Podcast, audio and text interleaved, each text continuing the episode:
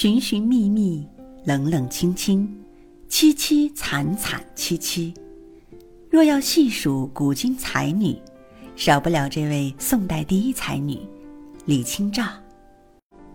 李清照出生于公元一零八四年，父亲李格非是苏轼的学生，才高八斗，官职颇高；母亲是状元之女，饱读诗书，蕙质兰心。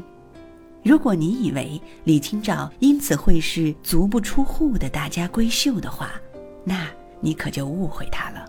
李清照的日常是约上小伙伴划船，春游斗草，荡秋千。不过，这跟她真正的爱好比起来，都算不上什么。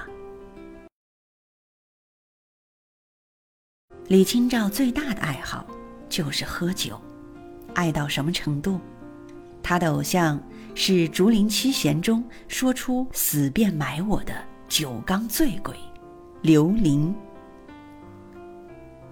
有人做过统计，李清照的现存诗词中提到酒的，差不多占了一半。她也得以成为豪迈勇敢的奇女子。